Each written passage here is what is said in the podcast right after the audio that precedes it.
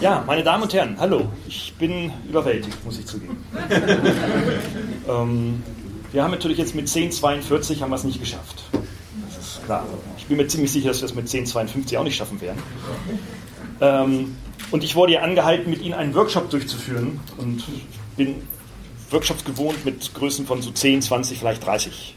So. Ähm, und Workshop haben immer so die Ziele, äh, irgendwie was gemeinsam zu erarbeiten. Ich denke, das können wir in dieser Größe so natürlich in dieser Zeit nicht erreichen. Aber ich bin ja den ganzen Tag bei Ihnen, sodass wir das vielleicht dann auch in dem einen oder anderen Einzelgespräch im, Nachgang ähm, vollziehen wollen. Vielleicht nutzen wir diese Zeit, das wäre meine Idee, dass ich Ihnen so einen kleinen Input gebe ähm, über das Thema, für das ich geladen wurde. Und dass Sie mich einfach mit Fragen bombardieren. Ja? Vielleicht wirklich mit erkenntnisleitenden Fragen und weniger mit Statements. Weil die Statements, die können wir uns im Kaffee, mhm. beim Kaffee äh, äh, austauschen. Vielleicht. Ähm, denn vielleicht ist das, was ich in den letzten Jahren, drei Jahr, zwei, drei Jahren gemacht habe, vielleicht für Sie interessant. Und äh, ich habe Ihnen ja von diesem Büchlein erzählt, verstehen Sie mich nicht falsch, ich möchte Ihnen das nicht verkaufen. Ja, das verkauft sich von alleine. da, Warum ich so selbstbewusst bin, ist, ähm, da ist einiges an zündiges Material verarbeitet. Das Buch heißt Verzockte Zukunft. Das ist, wie gesagt, habe ich gestern selber vom Verlag per UPS an die Hand, in, also in den Briefkasten quasi bekommen. Und der Untertitel heißt, wie wir das Potenzial der jungen Generation verspielen. Und das startet mit einer sehr scharfen These, die ich ähm, seit einigen Jahren beobachte, weil ich auch mit den jungen Leuten, vielleicht sogar mit ihren Kindern ähm, oder Enkelkindern, wie auch immer, 17 zwischen, zwischen 17 und 27 Jahren bei uns an den Hochschulen zusammenarbeite, startet, ähm, startet mit einer These, dass ähm, erstens die, die, die, jungen Menschen schon sehr, sehr leistungsfähig sind, haben ausgesprochen ausgeprägte kognitive Fähigkeiten, wenn wir uns jetzt also eher in den bildungsnäheren Sozialisationen äh, bewegen. Ich spreche also nicht über Berlin Altmorbid so. Ähm, sind also leistungsfähig, ohne Frage. Ähm, und äh, komme aber selber aus der Wirtschaft und da wird mir das gespiegelt, was ich vorhin so skizzierte. Irgendwie fittet das nicht. Also irgendwie passt das miteinander nicht. Also das, was die jungen Leute heute so mitbringen, das können wir in, der, in den Unternehmen eigentlich gar nicht so richtig nutzen, aber wir, wir, sind, wir brauchen sie aber. Ähm, und das ist eben nicht nur der, dieser, dieser viel zitierte Wertewandel, ja, die bringen halt neue Werte mit. Ne? Ist doch klar, wenn die erstmal anfangen, erstmal sechs Monate Urlaub und dann sehen wir mal weiter, was sie so leisten wollen. Es gibt Unternehmen, die machen das. Ne? Fresenius ist so ein Unternehmen, ein großer Konzern, der erstmal Urlaub gewährt. Wo ich denke, wow. Und ich als 52-Jähriger muss ganz ehrlich sagen, ich bin durch eine harte Ausbildungsschule gegangen, also habe auch erstmal Industriekaufmann in einem ziemlich äh, äh, straff geführten, äh, ich will sagen autoritär geführten Mittelstandsunternehmen ähm, absolvieren dürfen. Ähm, das gab es zu meiner Zeit nicht. Und das, was wir heute so erleben, gab es zu ihren Zeiten auch nicht. Auf der anderen Seite haben wir natürlich aber auch die jungen Leute, die sind, können doch jetzt nicht doof sein. Ich habe ja Ihnen erzählt, dass ich ja dieses Projekt gestartet habe und so bin ich auf den Verlag auch zugegangen. So habe ich dem Verlag das auch gekauft. Ich sage, ich werde da mal mit so einer Dampfwalze über diese junge Generation, wir nennen sie heute Generation Z, mal so drüber fahren. Nach dem Motto, endlich sagt es mal einer.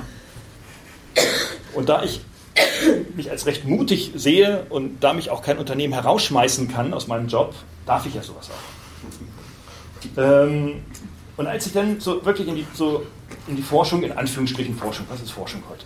Ich muss jetzt nicht denken, dass ich den ganzen Tag im Elfenbeinturm sitze und Studien durchführe.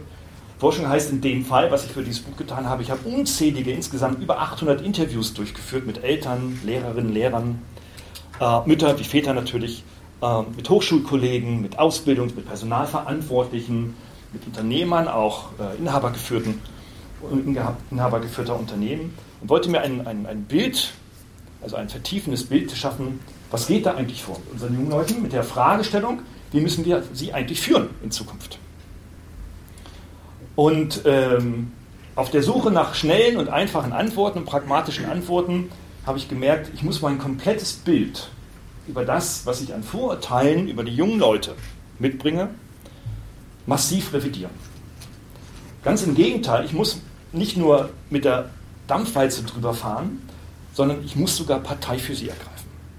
Noch viel besser, ich muss sie sogar noch verteidigen.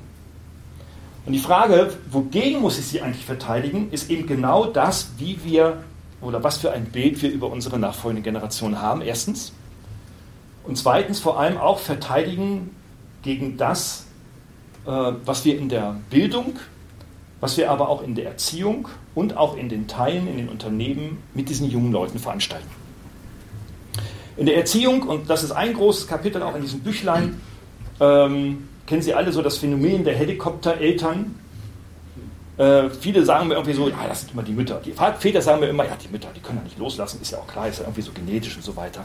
Habe aber auf der anderen Seite festgestellt, die Väter sind da gar nicht besser. Heute mehr.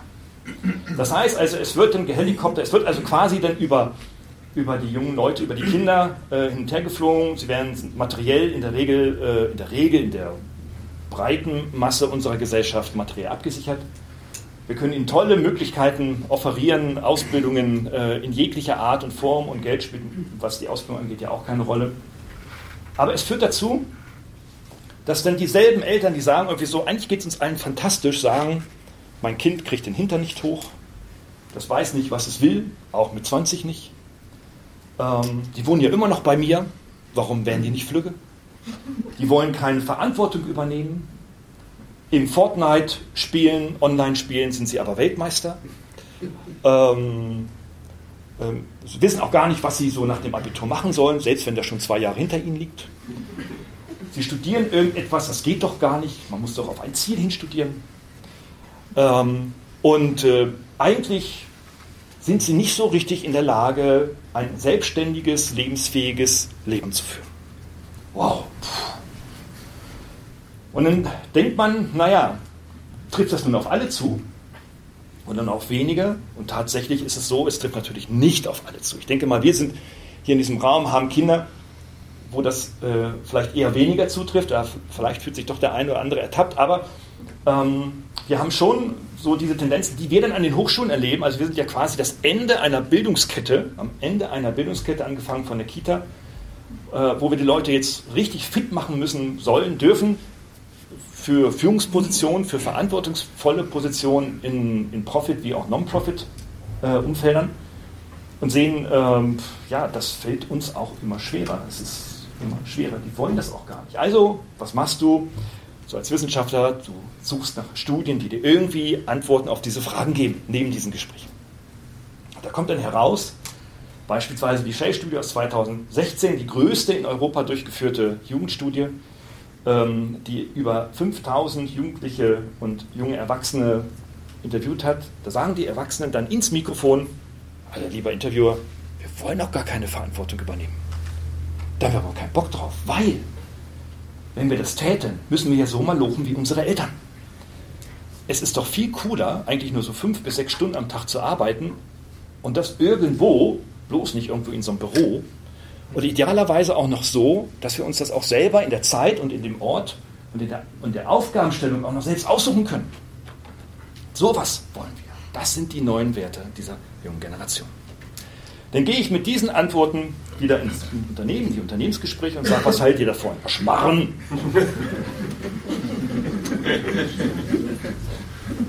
Der kommt, der wird geschafft, ah, der kriegt eine Einarbeitung, der kriegt dann auch Seminare und sowas. Ah, und wir auch sollen auch noch ein Smart als Dienstwagen kriegen. Ja, das ist ja steuerlich für uns auch noch gut. Ne? Aber im Grunde genommen soll der erstmal schaffen.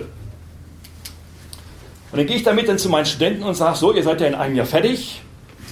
Da sagen mir die einen, die größte europäische Studie sagt, ihr habt eigentlich keinen Bock drauf, stimmt das? Jo.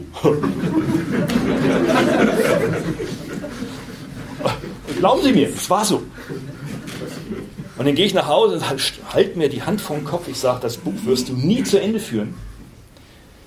Und dann sage ich zu den Studis auch, zum, Mensch, ihr seid in einem Jahr fertig, ihr habt da keinen Bock drauf, aber die in den Unternehmen sagen, das ist aber die Erwartung an euch. Ja, dann gehe ich auch nicht arbeiten, dann mache ich was anderes. Ich sage, ja was denn? Neuseeland Äpfel pflücken oder äh, am besten, ich wohne erstmal zu Hause, das kriege ich politisch schon irgendwie eingefädelt. ähm, dann kann ich noch das Auto vom Papa noch weiterfahren und, das, und den 15. Handyvertrag von meiner Mama auch noch kostenfrei fortführen. Das muss ich auch nicht schaffen.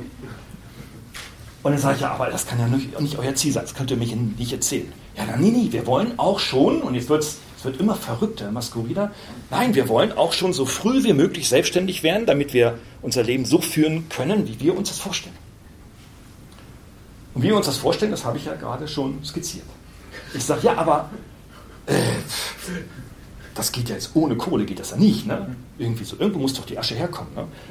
Da sagen wir denn so einige, nicht alle, aber einige sagen mir, ja, ich muss dann so 10, 20 Jahre warten, dann erbe ich ja sowieso die drei Eigentumswohnungen in. In Mannheim.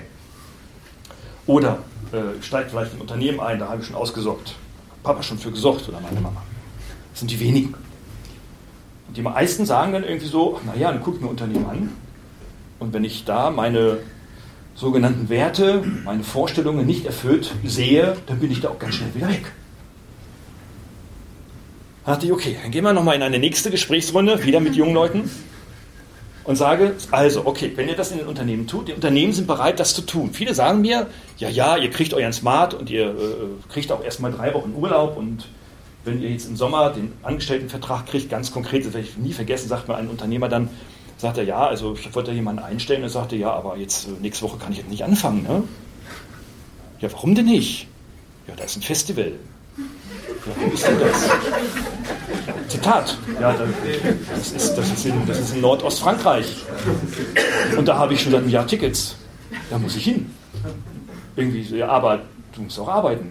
Ja, dann nehme ich einen anderen Job. Nee, nee, das Festival mache ich schon. Ja, der hat den Job nicht angenommen. Ist zum Festival gefahren, hat sich neu beworben einen anderen Job angenommen. Sagt der Unternehmer, das ist doch nicht zu fassen. Dem habe ich alles hingeworfen. Urlaub, Geld, Dienstwagen als kleiner Mittelständler mit 20 Leuten. Und er gefällt er zum Festival. Wahnsinn.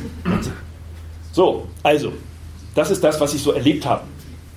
Jetzt müssen Sie sich vorstellen, sitze ich dann zu Hause am Rechner, am Computer, vor der Tastatur und soll das irgendwie in so ein Pamphlet zusammenschreiben. Also ein Leben, zwei Jahre komplett gelebter Ambivalenzen, ähm, mit Schizophrenen, Schizophrenien jeglicher gefühlter Art. Ähm, aber es ist mir denn doch gelungen, und das war sicherlich mein härtestes äh, publizistisches Projekt, es gibt andere, die sind viel, viel einfacher gewesen, das war sicherlich sehr einfach. Und Sie werden in diesem Buch mich, wie gesagt, am Ende als Verteidiger dieser jungen Generation sehen, weil es sind eben nicht nur die Eltern, also die sogenannten Helikopter, die da so über die Kinder fliegen und sie vielleicht partiell lebensunfähiger machen oder nicht hinreichend und nicht früh genug in die Verantwortung nehmen. Und ich glaube, in Unternehmerfamilien ist das nicht so, um das gleich mal vorwegzunehmen. Das ist vielleicht in den angestellteren, angestellten Unternehmer, äh, nicht in Unternehmerfamilien vielleicht eher so. Aber es ist auch in der Schule. Und was wir in der Schule erleben, ja, das kann man eigentlich nur als eine kollektive Bildungskatastrophe wahrnehmen. Äh, das fängt in der Grundschule an mit überforderten Grundschullehrerinnen und Lehrern, mit denen ich auch gesprochen habe, die Bildungspläne bekommen, in denen richtigerweise äh, drin steht, dass sie diese Schulen, diese ihren Schulen die Unterrichte immer stärker individualisieren müssen. Dass also man erkannt hat, auch in der Bildungspolitik, dass nicht alle Menschen gleich sind. Und das in den letzten fünf Jahren dass man feststellt, dass irgendwie ein Siebenjähriger, der aus einer Akademikerfamilie kommt, aus einem vielleicht bildungsnahen sozialen Umfeld, vielleicht schneller, einfacher die originären Kulturtechniken wie Rechnen, Lesen, Schreiben lernt, als jemand, der diese Möglichkeiten eben nicht hatte. Ähm, dass sich äh, auch in der Grundschule schon mit Themen der Inklusion und ähnlichen äh, sehr, sehr gesellschaftsschwierigen und politischen Themenstellungen auseinandersetzen muss, aber niemand ihm, er oder der Frau oder der Lehrerin, sagt, wie das eigentlich vonstatten geht. Und somit im Grunde genommen wir so eine, so eine, so eine, so eine latente Überforderung von Lehrern haben. Und auch da muss man vom Lehrerbashing einfach mal so zur Seite rücken und sagen, das ist nicht so. Die eigentlich im Grunde genommen richtige Ansätze, die politisch teilweise gut formuliert sind, wie diese Individualisierung und das altersgerechte Lernen, eigentlich gar, gar, gar nicht umsetzen können. Sind also im Grunde genommen in dieser Bildungsstruktur alleine schon in den ersten Klassen eigentlich gar nicht so richtig in der Lage. Und so reiben sich halt dann sehr viele Lehrer, die einen fantastischen Job machen, auch sehr, sehr engagiert sind, wirklich sehr, sehr auf. Und äh, die Burnout-Rate, und das zeigen die aktuellen Studien der Lehrerverbände in den Grundschulen, sind exorbitant gestiegen in den letzten fünf Jahren. Dann erleben wir in den fortführenden Schulen, und das ist jetzt fern jeglicher Schulform, auch auf den Gymnasien, interessante Phänomene, in denen auch die Lehrerinnen und Lehrer dort feststellen, dass natürlich die Anforderungen gerade durch so katastrophale Entscheidungen wie G8, auch in Baden-Württemberg, äh, in kürzerer Zeit der gleiche Stoff vermittelt werden muss. Das ist ja vielleicht noch für einige Hardliner noch irgendwo vertretbar, aber nicht nur in der kürzeren Zeit der gleiche Stoff, sondern dass in der kürzeren Zeit dieser Stoff auch noch angereichert wird durch zusätzliche Themen wie, jetzt müssen die auch noch sozial kompetent werden. Oder jetzt müssen die auch noch Kommunikation lernen. Also so diese eher weichen Fächer, die extrem wichtig sind für den Job später, die aber eigentlich in den Rahmenlehrplänen erstens überhaupt keinen Platz finden und zweitens auch die Lehrer in keinster Weise dazu qualifiziert sind. Und eigentlich auch noch nie zu diesen Aufgabengebieten gehört. Also erleben wir auch in den fortführenden Schülern, äh, Schulen, dass äh, unsere Kinder quasi eins lernen, wie man richtig in kürzester Zeit sehr viel auswendig lernt. Weil das ist das, was in den Schulen passiert. Sehr viel auswendig lernen. Also Lehrer werden würden was anderes sagen. Nein, nein, bei uns ist das so und bei uns ist das so. Ja, und das ist auch richtig. An einzelnen Schulen gibt es ganz, ganz fantastische eigene Umgangsweisen mit diesem vielen, vielen auswendig lernen, auswendig lernen. Aber das passiert immer nur dann, wenn Lehrer mutig sind. Wenn sie also etwas anderes tun, wenn sie sich gegen herrschende Lehrpläne wehren und wenn sie sich gegen ihren Rektor durchsetzen können und wenn sie keine Angst haben vor möglichen Nachfragen oder auch Sanktionen des Schulamtes. Also einfach andere Sachen tun. Und davon haben wir wenige. Dafür bilden wir sie auch nicht aus. Also kommen da in dem Abitur Menschen heraus, die das Bulimie-Lernen gelernt haben. Also das Auswendiglernen auf einen Prüfungszeitpunkt hin, dann etwas hinschreiben und danach nicht mehr so genau wissen, was sie da eigentlich hingeschrieben haben. Da könnte man sagen, oh ja, das ist eh alles Schwachsinn. Und da haben ja auch schon Bildungskritiker vor 30, vor 40 und vor 50 Jahren das ja auch schon kritisiert, das ist schon so richtig. Ja, das ist auch kein neues Thema, aber wir erleben heute eben genau, dass das in der Wirtschaft eben nicht verlangt wird. Wird nicht verlangt, dass Bulimie lernen, dass jemand also mit irgendwie oberflächlichem Fachwissen irgendwie so kommt, sondern dass sich jemand ja sozial engagiert, kommunikativ einbringt und in einer immer komplexeren Welt innovative Problemlösungen findet. Und das geht eben nicht, wenn ich zwar mal irgendwann viel gelernt habe, aber nichts weiß. Geht nicht. Das ist ein Widerspruch. Das kann man sagen, das eignet man sich mal schnell so über E-Learning an. YouTube lernen.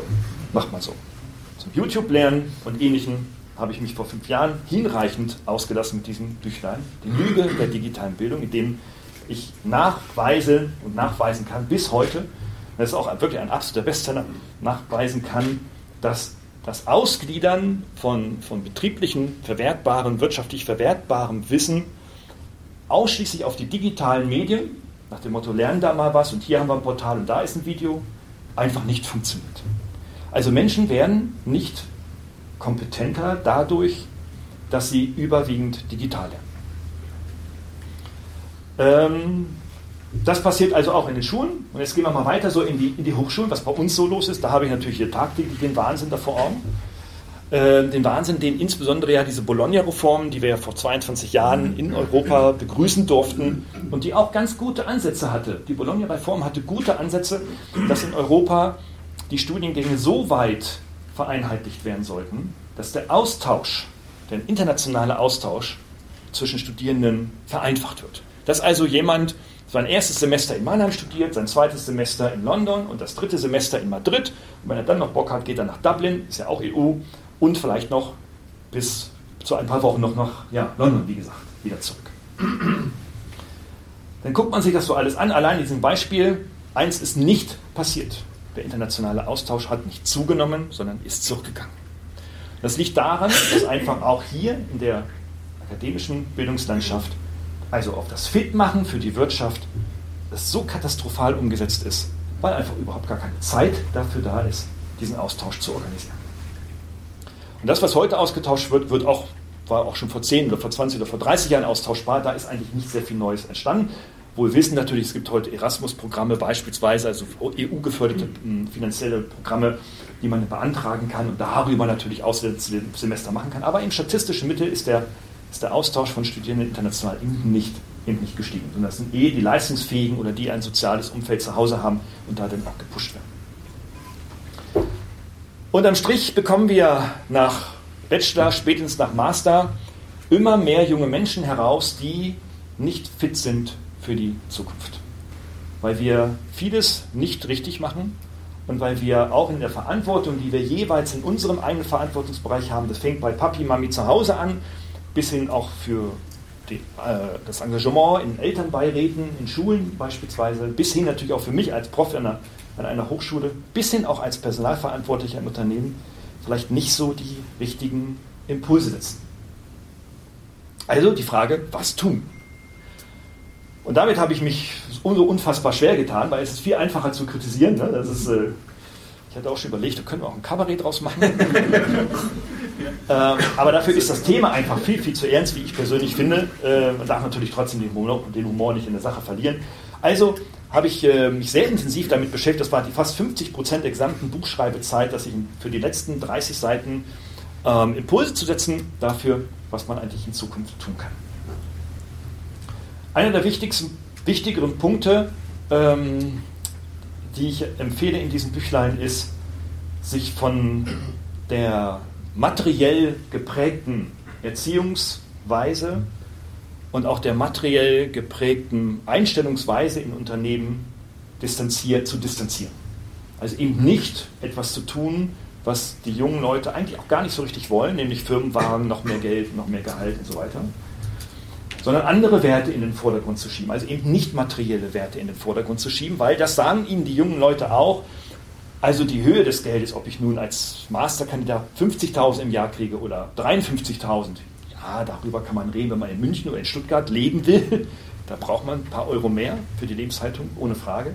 Aber für die meisten ist das eigentlich gar nicht relevant. Also dieses Hochbieten in den Gehältern würde ich als Unternehmer komplett äh, verneinen. Ich würde sagen, für die Leistung, die wir erwarten, ist das in unserem, äh, in unserem Leistungsniveau relevant und du darfst es annehmen, du darfst dir aber auch gerne überlegen.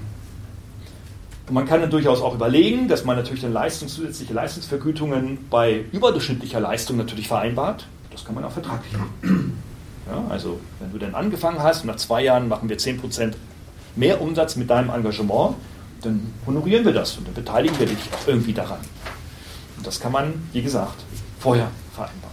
Dass man also Leistungsanreize schafft. Weil, das zeigen also die gesamten Studien und alle Gespräche dort, wo Leistungsanreize geschafft werden, die ganz klar kommuniziert werden, ähm, sind die jungen Leute sehr, sehr, sehr sensibel. Und zwar positiv sensibel. Sehr empfänglich dafür, für solche Leistungsanreize. Sie sagen, ah, das, was ich tue, ergibt einen Sinn der durchaus später materiell vergütet werden kann. Aber Sinn ist nicht nur der, bei den jungen Leuten materiell geprägt, sondern vor allem sehr weich geprägt. Das ist tatsächlich so. Wir müssen uns also damit beschäftigen und damit einfach abfinden, dass die jungen Leute in den nächsten 30 Jahren, die bei uns in Unternehmen kommen, nach Sinn suchen. Und das stumpfe Funktionieren auf Befehl und Gehorsam in keinster Weise mehr funktioniert.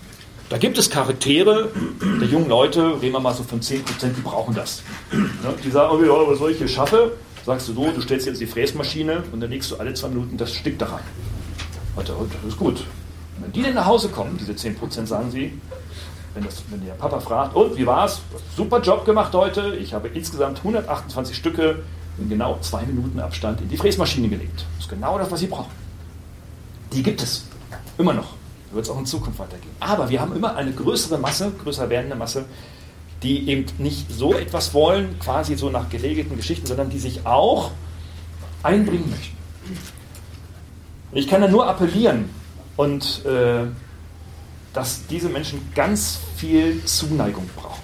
Dass diese jungen Menschen heute sehr viel Zuwendung und sehr viel äh, ja, Vertrauensvorschuss brauchen und da werbe ich jetzt nicht für meine Absolventen, das ist gar nicht so das Ding, das ist meine, meine feste Überzeugung, sehr viel Zuneigung und Zeit von uns Erwachsenen, von uns Großen brauchen, in der sie sich entwickeln können.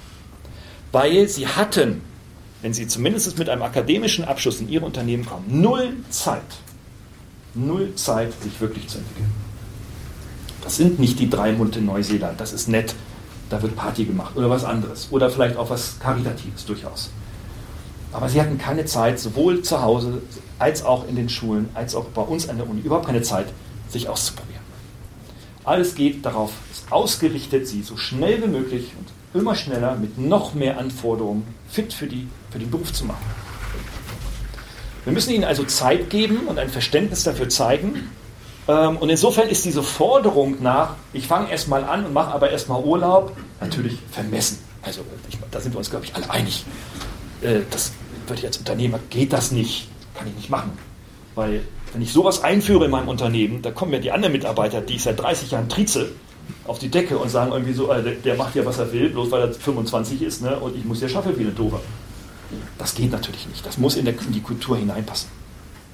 Aber wir brauchen Zeit. Die großen Unternehmen, die das schon so ein bisschen erkennen, und ich kann sagen, nicht, dass sie da irgendwelche Studien oder ähnliches nutzen, das ist ja ein ganz, ganz junges Feld, ähm, die fühlen das, also die Personaler und, und, und Entscheider fühlen das, kriegen ein Gefühl dafür, ah, wir müssen irgendwie was machen, geben ihnen mittlerweile so diese Zeit.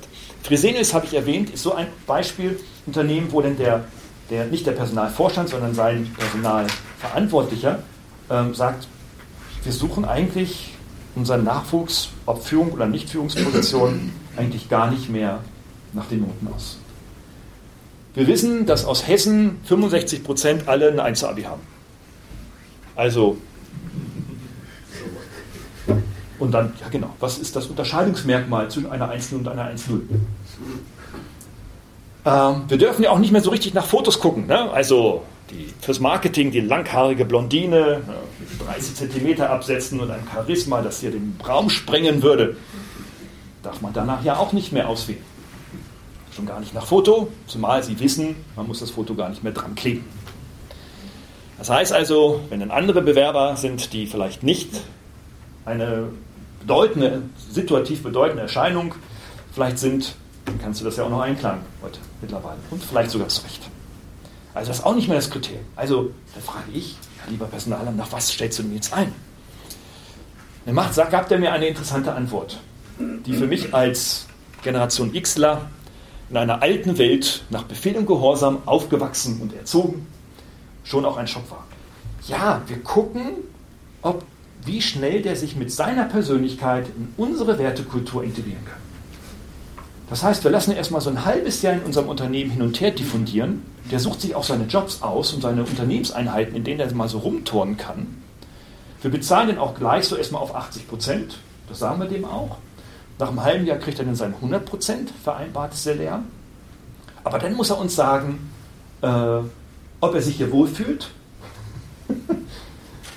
äh, und zweitens natürlich, wo er auch gerne arbeiten würde. Wir hätten da natürlich auch so Ideen, aber er darf sich äußern, sie darf sich äußern. Ähm, und dann, und dann sprechen wir halt ganz offen darüber und führen dann halt nochmal so Gespräche. Und die meisten wollen dann bei uns natürlich bleiben. Und dann frage ich dann die, die jungen Leute, das haben wir gemacht, wir haben also die Leute gefragt, die aus so einem, einem Halbjahresprogramm dann auch dann bei Fresenius geblieben sind, beziehungsweise auch ausgeschieden sind. Warum bist du ein, da geblieben? Warum bist du, bist du, ähm, bist du ausgetreten? Da sagen die mir genau das, was sie mir auch in den, in den Interviews gesagt haben. Ich glaube, ich kann hier machen, was ich will. Ich kann mich ja voll einbringen. Äh, und ich muss auch irgendwie hier und da mal so ein bisschen was reporten, aber im Grunde genommen sind meine Ideen und meine Persönlichkeit hier gefragt. Wo ich sage irgendwie so, oh, boah, was, was für einer Welt leben wir heute, wo so meine Ideen und meine Persönlichkeit gefragt sind. Jetzt sind sicherlich die, die, die regelmäßigen Besucher dieser Veranstaltung hier, und das klingt ja auch immer wieder auch im heutigen Tag durch, sagt ja auch, wir brauchen irgendwie so ein neues Führungsverständnis offensichtlich. Also bevor wir neue Führungstechniken brauchen, also Technik im Sinne von äh, mechanistischen Handlungsempfehlungen 1, 2, 3 und schon läuft der Mitarbeiter, brauchen wir aber vorwiegend erstmal so ein neues Verständnis. Führungsverständnis. Und bevor wir über, überhaupt über digitale Führung und ähnlichen neue, neues Zeugs und neues Gedöns da so sprechen, was da in Zukunft auf uns zukommt, glaube ich, müssen wir uns heute die Frage stellen, zumindest wenn Sie sich mit jungen Leuten beschäftigen in Zukunft, ähm, welches Verständnis brauchen wir? Und ich glaube, dass Ihnen dieses Verständnis, was ich äh, mir selber erarbeitet habe, über einen sehr, sehr, sehr mühseligen Prozess, vielleicht auch so eine, nehmen die Metapher jetzt auch ein, vielleicht eine Saat für Sie, für Sie sein kann, wenn Sie die nicht schon längst haben oder wenn Sie auch schon nicht längst diese Überzeugung zu der einen Erkenntnis vielleicht gekommen sind. Das ist ja nicht auszuschließen. Aber vielleicht ist das tatsächlich für Sie auch ein, ein Impuls, ähm, damit hineinzugehen. Ich habe gesagt, so eine erste Empfehlung, weg von diesem materiellen Vergütungs- und Belohnungssystem, angefangen zu Hause. Warum muss mein neunjähriges Kind das iPhone XS Max für 1600 Euro mit einer 500 Euro teuren Versicherung haben? Warum muss das einen All-Flat-Free international mit Türkei, Liechtenstein und Schweiz Free-Vertrag haben? Warum muss ein Abiturient ein 5er BMW geschenkt bekommen? Also wenn ich die loswerden will und bevor ich dann in die Presse gehe, okay, ja, kein Thema. So, aber muss das ein Neufahrzeug sein? Also wenn ich jetzt so mal so gucke, womit denn meine, meine Studierenden im ersten Semester so vorfahren, irgendwie so, da parke ich drei Straßen weiter. ich sage ich sag Ihnen das. So. Ähm, und ich gebe auch zu, dass ich manchmal auch so ein bisschen neidisch wurde. Ich habe auch so dann so bei dem Beschreiben, so auch manchmal so Neid empfunden. Ich sage, boah, wie gut geht es denen? Was musste ich für einen harten Weg gehen, um dahin zu kommen, ähm, wo ich heute bin, nicht das Materielle, sondern vor allem ähm, das Glück selig bringt. Also irgendwie. Manchmal wurde ich auch neidisch. Ich glaube, vielen geht es vielleicht auch so. Also weg von eher diesen materiellen Geschichten. Zweitens, wir müssen uns dafür einsetzen, in unseren Führungsfunktionen, in den verschiedenen Führungsverantwortungsbereichen, in denen wir uns befinden, und vielleicht sogar auch darüber hinaus, auch vielleicht ehrenamtlich, ähm, dass wir für die, für die Freiheit und für die Belange der jungen Leute uns einsetzen. Die brauchen eine Stimme. Und wenn wir ihnen die Stimme nicht geben, nehmen sie sich selber. Was wir am Freitag mit den Kinderdemonstrationen weltweit, in Europa zumindest, intensiv merken.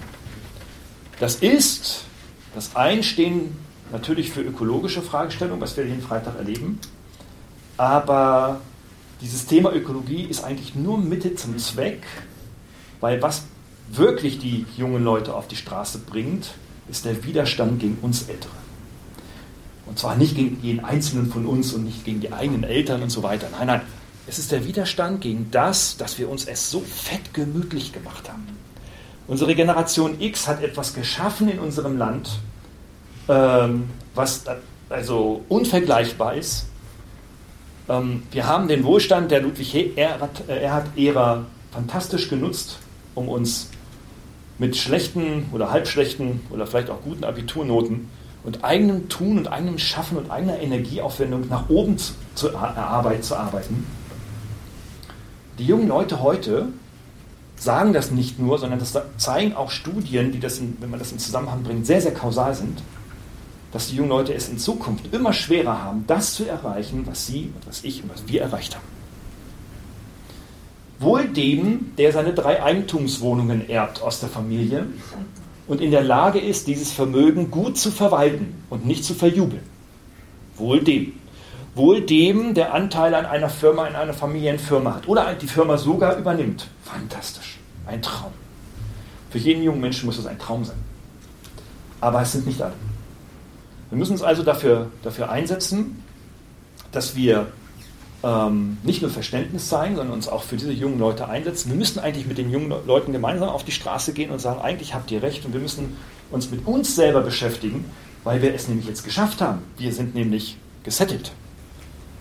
Wir sind nämlich materiell abgesichert. Und eigentlich müssten wir, und das ist ja auch so die glückselig bringende Frage, wenn Sie so in die Altersglücksforschung hineinschauen, auch ein ganz junges Feld, das so in Deutschland so langsam immer mal in großen Blubberblasen emporpocht. Aber es gibt den Glücksindex von Angela Merkel. Die hat nämlich seit ihrer Regierungszeit in Auftrag gegeben, was macht eigentlich Menschen glücklich? Mit einer sehr egoistischen Frage. Also, welche politische Entscheidung muss ich treffen, damit die mich erwählen? Das ist der Hintergrund. Aber der ist wissenschaftlich ziemlich gut aufge aufgesetzt, äh, methodisch. Und da kommt heraus, insbesondere für die Älteren, dass für die Menschen ab 50 in beider Geschlechter es immer wichtiger wird, etwas für die Gesellschaft zu tun. Also das Glück der älteren Menschen wächst, indem sie sich für andere einsetzen. Ab 60 wird das noch signifikanter und die, die dann in Pension oder in Rente sind oder vorzeitig das Unternehmen abgeben, wird es auch immer wichtiger. Wenn, es gibt also einen ganz, ganz engen Zusammenhang zwischen gesellschaftlichem Engagement ähm, und dem eigenen individuellen Glücksempfinden. Also ist das, kann das doch eigentlich logischerweise nur der Appell sein, dass die, die wir jetzt Ü50 sind, oder die da sich langsam herannähern, das ist ja nicht die natürliche Altersgrenze, kann sie auch früher engagieren natürlich, ähm, sich für diese jungen Leute einzusetzen. Das dritte ist, wir müssen einen Widerstand, jetzt wird es ein bisschen normativ, einen, einen Widerstand gegen unser Bildungssystem in die Wege leiten. Wir müssen auf die Barrikaden gehen, wir müssen vielleicht auf die Straße gehen, müssen an unsere Bildungspolitiker in unserem Ländle hier herantreten, die Frau Eisenmann. Ich persönlich tue das auch.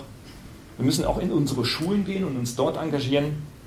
Äh, auch in den Kindergärten, auch selbst wenn wir keine Kinder mehr haben, und da hineingehen und uns dafür einsetzen gegen den Irrsinn, der in diesen Schulen passiert. Irrsinn im Sinne des stumpfen Bulimilians.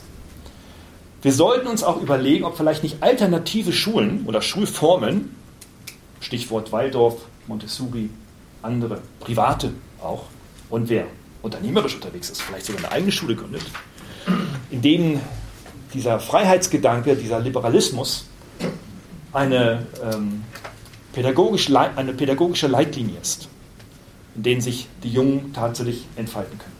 Bin sicherlich kein Waldorfer und ich bin auch kein, kein Montessori-Mensch, aber wenn ich mich dort bewege und können Sie sich vorstellen, ich werde mit solchen Thesen natürlich auch sehr, sehr gerne in diesen Kontexten eingeladen, wenn ich es aber auch selber erlebe und auch die jungen ähm, Menschen, äh, die, die Jugendlichen dort erlebe, ähm, das ist schon ganz fantastisch und das ist genau das, was die Zukunft auch braucht, was die dort mitbringen. Eine persönliche Stärke, ein Wachstum, der Wille zur Verantwortungsübernahme, auch wenn sie da auch noch nicht so genau wissen, natürlich, welche wird das sein.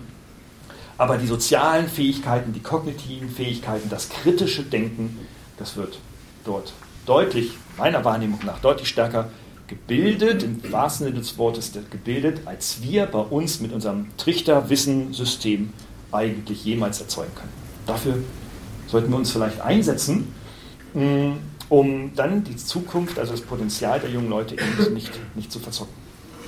Aber wenn Sie denken, das ist vielleicht jetzt mein abschließender, abschließender Input mit Blick auf die Uhr, wenn Sie denken, das klingt jetzt so, alles so pessimistisch äh, und so schwarzmalerisch, das will ich Ihnen auf keinen Fall mitgeben.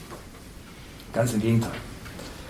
Ähm, ich sehe sogar sehr, sehr mutig in die Zukunft. Weil wenn man in die Vergangenheit schaut, ähm, hatten wir diese Probleme in der Vergangenheit auch schon und interessanterweise ist es durch Nichtstun häufig gut geworden. Das ist ein Phänomen der Menschheit, dass wir manchmal, wenn wir nichts tun, manches besser wird. Aber wir haben heute und für die Zukunft eine ganz, ganz andere Restriktion als in der Vergangenheit. Wir haben sind in einem, mitten in einem gesellschaftlichen Umbruch, der unter anderem auch geprägt wird durch die sogenannte Digitalisierung. Ähm, die digitalen Entwicklungen werden nicht nur die Wirtschaft äh, natürlich äh, signifikant in Zukunft weiter verändern und beschleunigen, vor allem auch die Innovationszyklen beschleunigen, sondern natürlich auch, wie wir eigentlich als Menschen miteinander leben und zusammenleben wollen. Stark verändern. Das heißt also, wir haben überhaupt keine Zeit, uns auszuruhen. Also insofern wird manches hier und da vielleicht besser werden in Zukunft, aber durch eigenes Zutun in Zukunft immer schwieriger. Insofern bleibt es bei, bei dem Plädoyer, sich da einzusetzen und ähm, für die jungen Leute. Das ist mein Plädoyer ähm, dafür und vielleicht interessant, ich nochmal als Fazit, ich bin zum Saulus zum Paulus geworden. Erinnern Sie sich zu Beginn.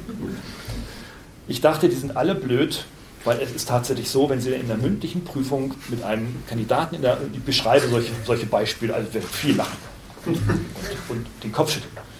Aber in einer mündlichen Prüfung, äh, mit, ähm, ähm, äh, weil der Kandidat im dritten Semester Bachelor zweimal durch die Klausur gefallen ist, dann muss er die mündliche Prüfung machen. Die muss er bestehen, sonst ist das Studium ist er sofort zwangsexmatrikuliert.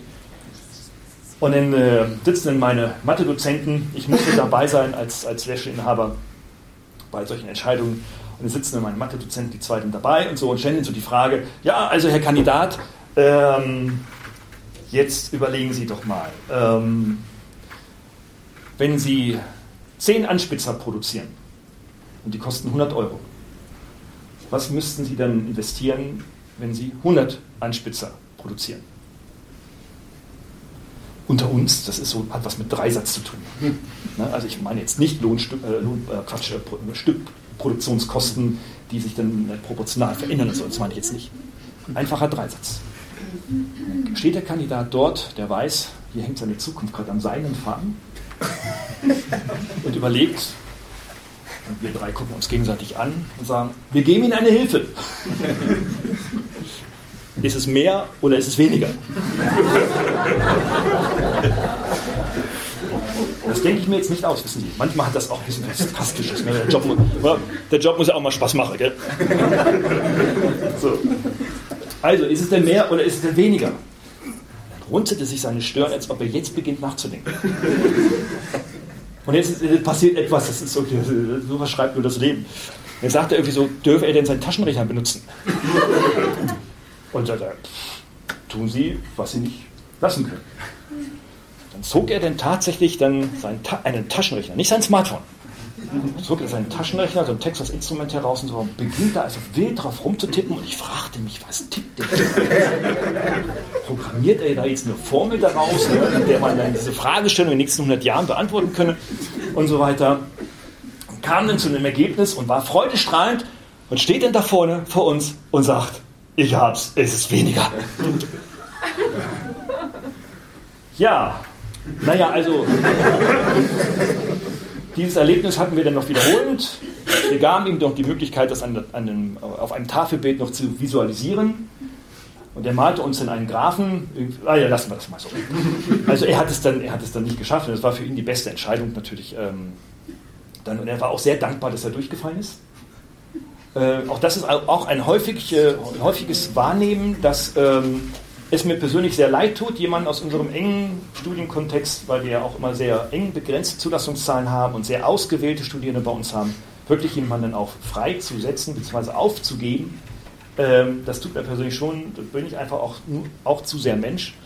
Aber auf der anderen Seite erlebe ich auch immer wieder, wenn wir dann die, so einem jungen Menschen die Entscheidung abnehmen und sagen irgendwie so, du, vielleicht ist so eine Ausbildung zum Straßenkehr-Fachkaufmann vielleicht doch besser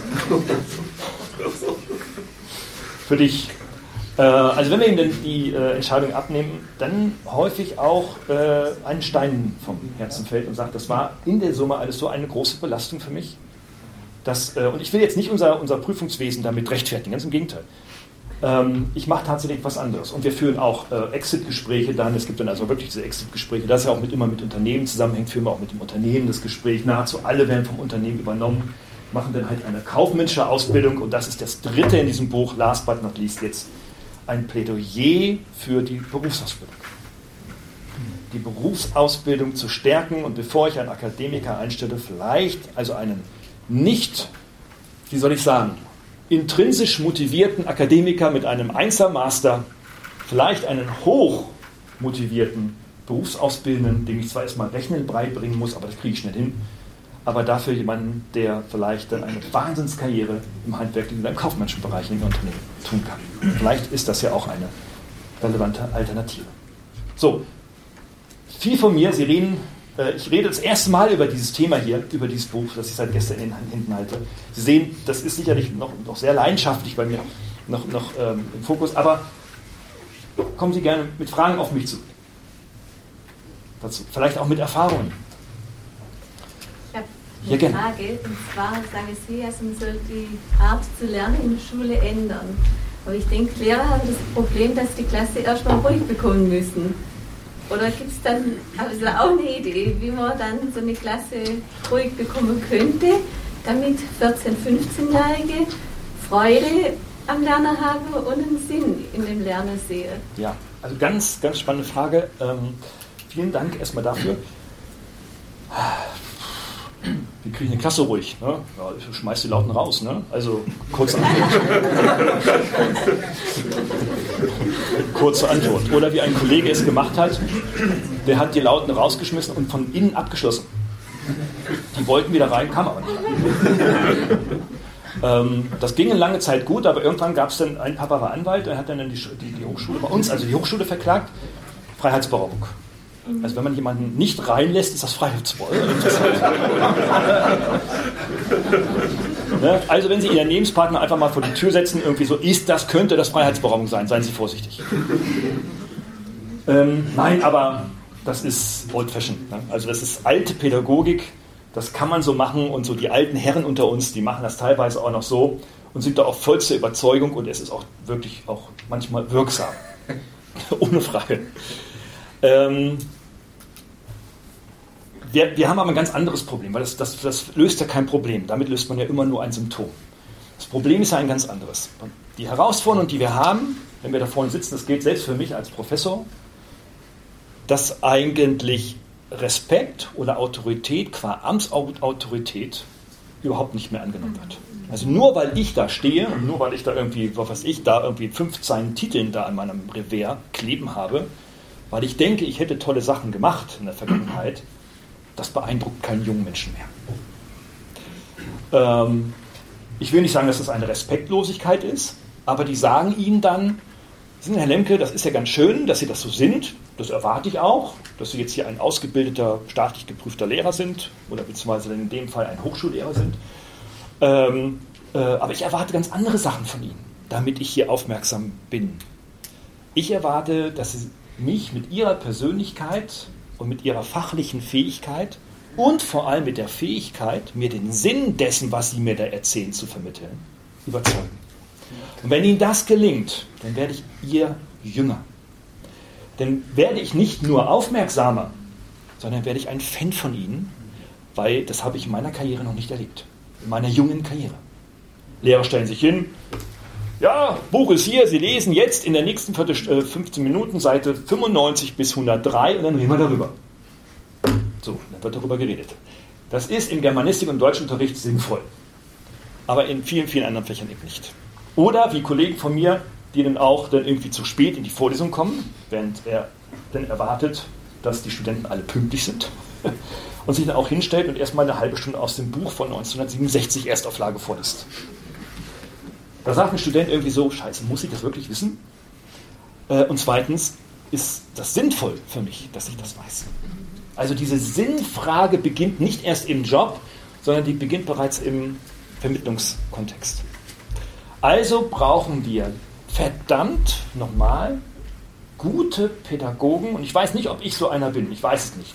Aber wir brauchen auf jeden Fall Pädagogen, die ganz viel Praxiskenntnisse haben, ganz viel Einblicke in ihre, in die betriebliche, in eine wirtschaftliche Praxis. Es kann einfach nicht mehr sein, die, dass wir Menschen auf die Zukunft vorbereiten, deren, deren Ausbildung darin besteht, fünf Jahre ein Staatsexamen zu machen, zwei Jahre, ach, mittlerweile ein Jahr nur noch ein Staatsexamen an der Schule zu machen, das zweite, um dann den Kindern, unseren Kindern zu erzählen, wie es draußen im Leben funktioniert. Das kann nicht sein. Die müssen raus. Die müssen, die, das ist, da reicht auch kein Praktikum im Studium. So, ich habe ja auch Lehramt studiert, da reicht kein Praktikum mehr. Wir müssen die also wirklich rausgeben. Die, die Lehrerausbildung muss sich viel, viel, viel praxisgetreuer äh, zeigen, da ist viel, viel Arbeit. Ich engagiere mich dafür beispielsweise an mehreren pädagogischen Hochschulen, aber das ist ein langer, langer Prozess, das werden wir nicht heute lösen, ohne Frage.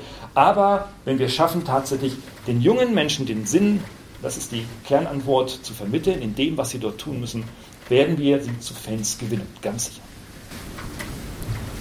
Ich wollte sehr gerne mal auf den ähm, Zukunftsbegriff noch zu sprechen kommen, weil wir haben ja so ein bisschen vermeintlich die Problematik, dass die Generation Z nicht in unser Zukunftsbild passt, müssen wir nicht auch hinterfragen.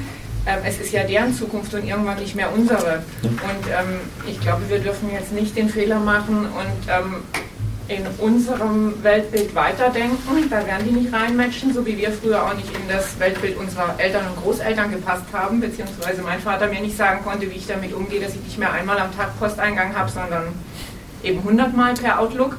Ähm, müssen wir nicht darauf vertrauen, ein Stück weit, dass diese Generation auch ihre Zukunft selber gestalten wird, weil ja. es ja eben deren Zukunft ist und nicht unsere. Ja, natürlich, das ist in jeder Generation natürlich so, ohne Frage. Nur keine Generation war so hilflos, das selbstständig zu tun, wie die jüngere. Wir müssen ihnen also helfen dabei. Mehr, als man uns helfen musste.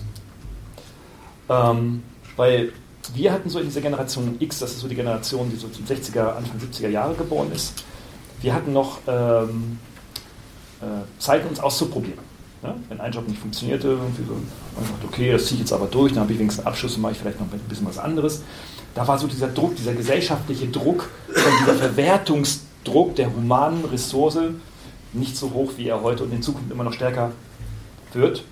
Ähm, also lassen Sie uns äh, die jungen Leute helfen, ja, ohne Frage. Wir müssen ihnen also dann Rahmenbedingungen schaffen, sich mit uns für sie auch engagieren, auch mit ihnen auf die Straße gehen, uns für sie auch einbringen, auch ihre Stimme lauter werden lassen, ähm, damit sie auch erhöht wird. In einem anderen, in einem Kapitel, das ich geschrieben hatte, das ist nicht in diesem Buch drin, das wurde rausredigiert vom Verlag, ähm, habe ich auch gesagt, wir müssen eigentlich im Grunde genommen ein politisches Forum für diese jungen Leute haben. Wir brauchen also eine Quote für junge Menschen bis 29 oder bis 30, die äh, in unserem politischen Bereich kommen. Bisher sind es nur diejenigen, die Karriere machen wollen, ähm, sondern wir brauchen auch noch viel, viel mehr junge Leute, dann quasi dann diesen Anliegen auch eine größere öffentliche Stimme zu geben. Wir sehen mit dem Friday äh, jetzt, dass das schon in, in Stückweise passiert. Das wird in Zukunft noch mehr, deutlich, deutlich mehr werden. Wenn wir es nicht tun, tun sie es selber. Nur dann steuern wir auf eine auf ein eher aggressives Potenzial zu, als auf ein Miteinanderpotenzial.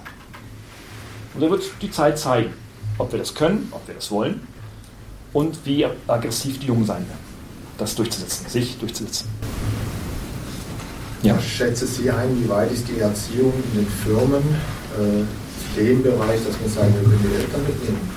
Weil ich sehe eigentlich hier das Problem, wir probieren in den Firmen junge Leute zu erziehen auf die Zukunft, aber die Eltern machen dann trotz alledem nicht mit, obwohl diese jungen Menschen zwischenzeitlich zwischen 23 und 26 sind. Ja. Ähm, eine Leitfrage, die sich auch wie, wie so ein roter Faden quasi so durch dieses Projekt zog, ist wirklich die Frage, wie viel Erziehung muss außerhalb der Elternerziehung sein? Und da gibt es so zwei Lager von Meinungen. Das eine Lager sagt, natürlich muss in der Schule auch erzogen werden. Äh, guckt man aber in die Lehrpläne, beziehungsweise in die Rahmenpläne, was Schule leisten muss, steht da nichts von Erziehung.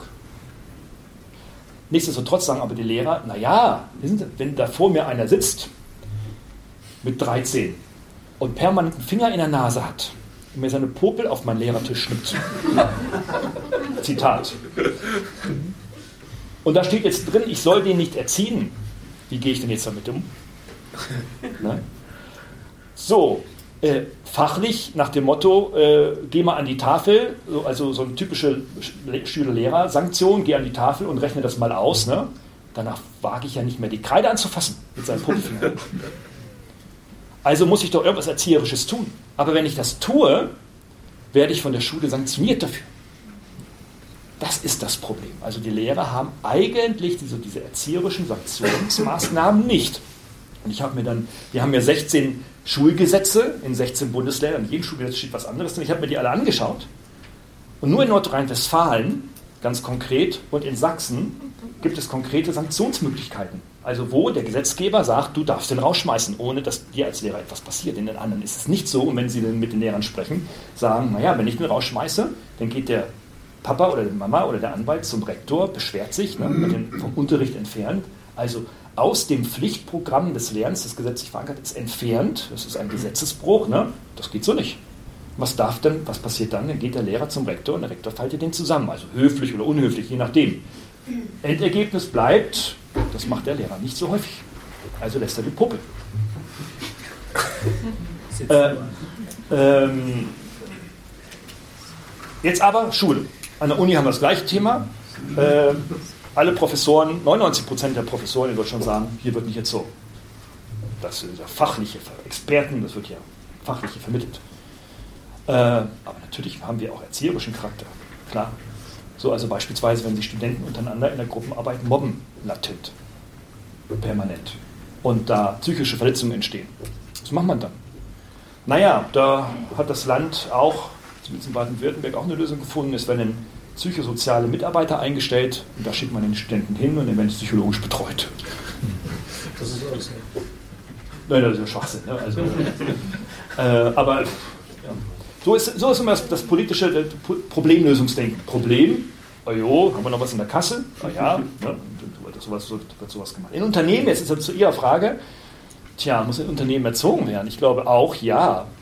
Und ich glaube, man kommt äh, da nicht so, wirklich nicht frei. Ich denke, was wir heute Morgen auf dem Podium gehört haben, ist die Antwort auf Ihre Frage. Nämlich, wie transparent äh, sind meine Werte in meinem Unternehmen? Ähm, und wie transparent und wie nachvollziehbar sind die für diese jungen Leute? Und ich glaube, wenn das, wenn, die, wenn ein, ein, ein Wert wie beispielsweise, sagen wir mal, Pünktlichkeit, wenn ein Wert wie Pünktlichkeit ein kommunizierter, fester Wert ist und Sie achten darauf und ein junger Mensch äh, weiß das und akzeptiert diesen Wert, dann wird er pünktlich sein. Und wenn es dreimal hintereinander nicht passiert, dann gibt es halt eine Sanktion. Und dann weiß er, öh, so. Ähm, das kann man heute bloß anders kommunizieren. Ne? Man, früher hat man eine Schelle gegeben und heute muss man es anders machen. Aber wenn dann so diese, diese Werte dann relevant sind, glaube ich, äh, kommt das an. Aber jetzt weiß ich aber auch, das ist in Unternehmen nicht so ganz so einfach. Weil manchmal, gerade bei den Inhabergeführten, weiß man gar nicht so richtig, was man für Werte hat. Deswegen macht es vielleicht Sinn, sich damit zu beschäftigen, vielleicht das auch in einem Workshop, vielleicht unternehmensintern äh, auch gemeinsam kooperativ mit jungen Leuten zu erarbeiten. Das könnte ein ganz, ganz spannendes Projekt für das eine oder andere Unternehmen sein, sich darauf einzulassen. Vielleicht. Was halten Sie persönlich von der Vier-Tage-Woche, also Arbeitswoche? Also ich bin ein großer Fan der Vier-Tage-Arbeitswoche, wenn der Mann zu Hause bleibt, um beispielsweise familiäre Aufgaben zu übernehmen. Ne? Dann wird die Frau entlastet auch das beschreibe ich in meinem Buch, äh, dass wir eine deutliche Flexibilisierung der Arbeitszeiten schon brauchen.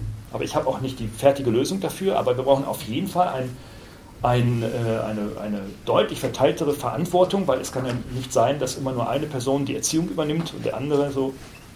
Klar, jetzt hat jeder so sein eigenes Rollenverständnis zu Hause entwickelt. Aber ja, vier Tage Woche finde ich, find ich gut. Ich finde ein Projekt oder mehrere Projekte, die mittlerweile in Deutschland sind, äh, ganz spannend. Eine Agentur in Koblenz ähm, hat äh, sich auch mit dieser Thematik Arbeitsflexibilisierung beschäftigt und hat von allen 260 Mitarbeitern die Verträge gekündigt. also quasi gekündigt. Offiziell, formell gekündigt. Aber natürlich gleich gesagt, Leute, wir wollen hier weitermachen mit euch. Aber wir werden die Arbeitszeit in der Art flexibilisieren, dass wir eine Kernarbeitszeit haben von 9 bis 13 Uhr und da steht nicht mehr drin, ihr müsst 40, 41, 42 Stunden arbeiten, sondern Kernarbeitszeit von 9 bis 13 Uhr. Was ihr vorher, was ihr nachher macht, wann und wo ihr das macht, ist uns völlig egal. Das muss ja jeden Unternehmer, gerade beim Unternehmerverband, das ist ein Vortrag gezeigt, dieses Beispiel, da haben die alle sich vor den Kopf geschlagen. Der muss ja gaga sein, der muss ja sofort insolvent gegangen sein. Nein, nicht sofort insolvent. Der hat nämlich festgestellt, da gab es so ein paar Studien, dass äh, Menschen, und gerade bei den Jüngeren ist es so, so ab 13, 14 Uhr ist die Leistungskurve fällt dramatisch ab. Also sowohl die psychologische Verarbeitungskognitive Leistungsfähigkeit wie auch das, der physische Einsatz fängt ab und dann fangen die an zu daddeln. Und das sind dann immer die Zeiten, die ich dann erfasse. Ne? So, das findet nämlich nachmittags statt. Und da hat er einfach gesagt, wenn die eh keinen Bock mehr haben, da zu arbeiten und da nur noch sitzen, weil sie denken, sie müssten da sitzen, weil das in ihrem blöden Vertrag drin steht, dann werde ich das mal ändern. Und die Mitarbeiter, viele Mitarbeiter haben gesagt irgendwie so, ey, das ist ja völlig geisteskrank, was machst denn du hier mit uns? Willst du uns veräppeln? Dann sagt er, nee, ich gehe sogar noch einen Schritt weiter. Sagt er, ihr, normalerweise ist es so, ich bin Inhaber, und weil ich Inhaber bin, bin ich auch einer der Geschäftsführer, wir machen es jetzt anders. Und zwar wählt ihr jetzt eure Chefs. Also ihr wählt den, wie in einem Reichstag. Da werden so 5, 6, 7, 8, 9 Kandidaten aufgezeigt, wir brauchen drei Geschäftsführer, so, und ihr wählt die. Ja, wie wählt? Ja, ja, also e, erstmal bestimmt ihr die Liste, wer auf die Liste kommt. Man darf sich auch selber aufstellen. aber, aber drittens wählt ihr und Mehrheitsrecht gilt dann. Und dann haben die ihre Geschäftsführer äh, gewählt. Und einer von dreien wurde wiedergewählt. Die anderen beiden waren ziemlich enttäuscht. Ne? Oh, diese Rotzgehörde, mal die es geht hier los, die Hintern aufgerissen und so weiter. Ja, nee, die haben das nicht verstanden, die jungen Leute zu führen. Die haben sich die selber gewählt. Finde ich ja phänomenal, aber ich gebe zu, ob ich mich das trauen würde als Unternehmer. ja, darüber würde ich, würde ich nachdenken. Aber ähm, das ist schon ein begeisterndes Beispiel und es gibt diese Firma, sind alle dabei geblieben, also so zehn sind dann weggegangen, die haben gesagt, ich komme damit nicht zurecht, weil, weil mir muss man sagen, was ich zu tun habe und das sagt hier keiner mehr. Dann mache ich das halt woanders, gehe an, an die Produktion oder an die Werkbank. Äh, aber die sind gut und die gibt es gut und die machen da sehr, sehr, sehr positive Erfahrungen mit. leider ist die Zeit um, kriege ich gerade signalisiert. Äh, und wir müssen, glaube ich, ganz, ganz schnell wieder dann. Ne, äh, in sieben Minuten wieder sitzend im Festsaal. Na und ähm, wenn Sie sich dafür interessieren, ich habe so ein paar Karten, damit Sie, die, die kosten nichts, die können Sie gerne mal mitnehmen für dieses neue Büchlein. Und die Bücher, das Buch liegt natürlich auch unten, da können Sie auch gerne reinschauen. Und dann können wir gerne am Rande noch weiter sprechen. Vielen Dank für Ihre Aufmerksamkeit.